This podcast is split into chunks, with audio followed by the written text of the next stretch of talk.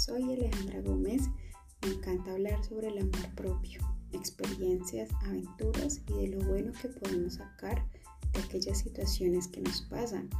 Amante del deporte, compartir tiempo con mi familia y escuchar podcasts. Todas, todas tenemos una historia que contar o estamos construyendo nuestra historia a nuestro ritmo. Así que bienvenida al podcast de Auténtica Piensa en este podcast como ese espacio que te regalas para escuchar algo diferente. Espero que lo disfrutes. Pasa, siéntate y pasemos un muy buen rato juntas. Estás escuchando el episodio número 2. Como dice el título, crezco a mi ritmo. Así es, crece a tu ritmo. Recuerda que no estás compitiendo con nadie. Sigue el camino, mejora y cumple tus propósitos, porque cada una decide cómo quiere vivir su proceso y el plan que desea iniciar para alcanzar sus metas y hacer, hacer realidad sus sueños.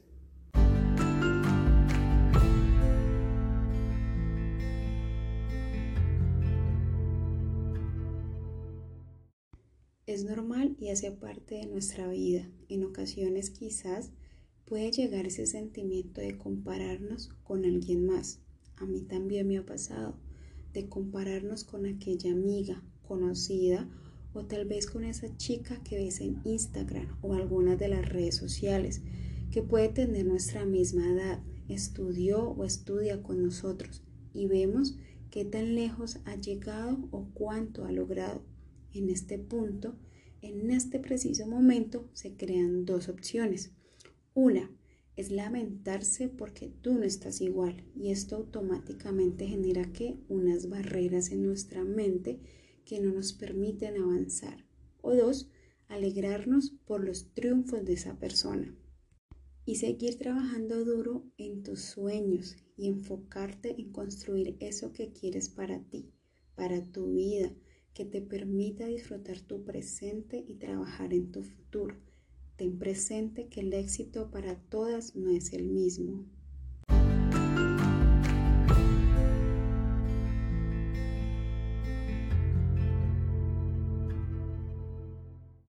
Crece a tu ritmo y toma nota de lo siguiente. Lo importante es que te visualices, organices tus metas y a dónde quieres llegar. Decir que quiero o dónde quiero estar en 3, 5 o 10 años.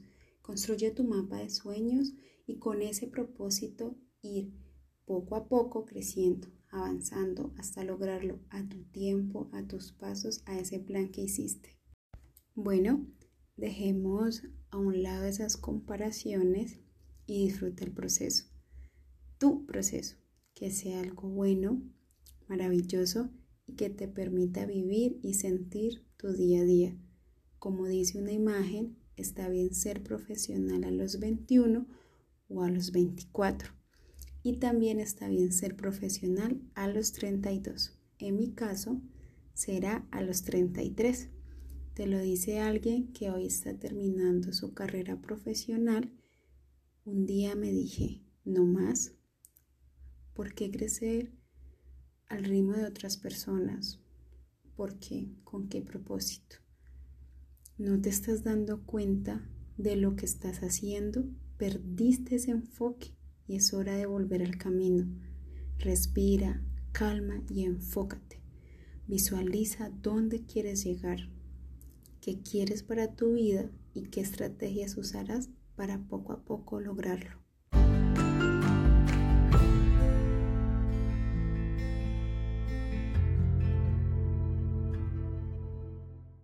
Nunca es tarde para hacer eso que quieres.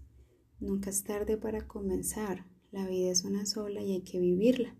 A esa niña de 12 años que soñaba tener y lograr muchas cosas a sus 30 y si aún le falta por lograrlo, dile que no se rinda, que no pierda la fe y la esperanza, que siga soñando en grande, que siga pensando en grande. ¿Por qué? Porque eres única, eres auténtica y te mereces muchísimo, mereces cada cosa que tienes en tu mente que lo anhelas y lo deseas, la que lucha por sus sueños y llena de pasión.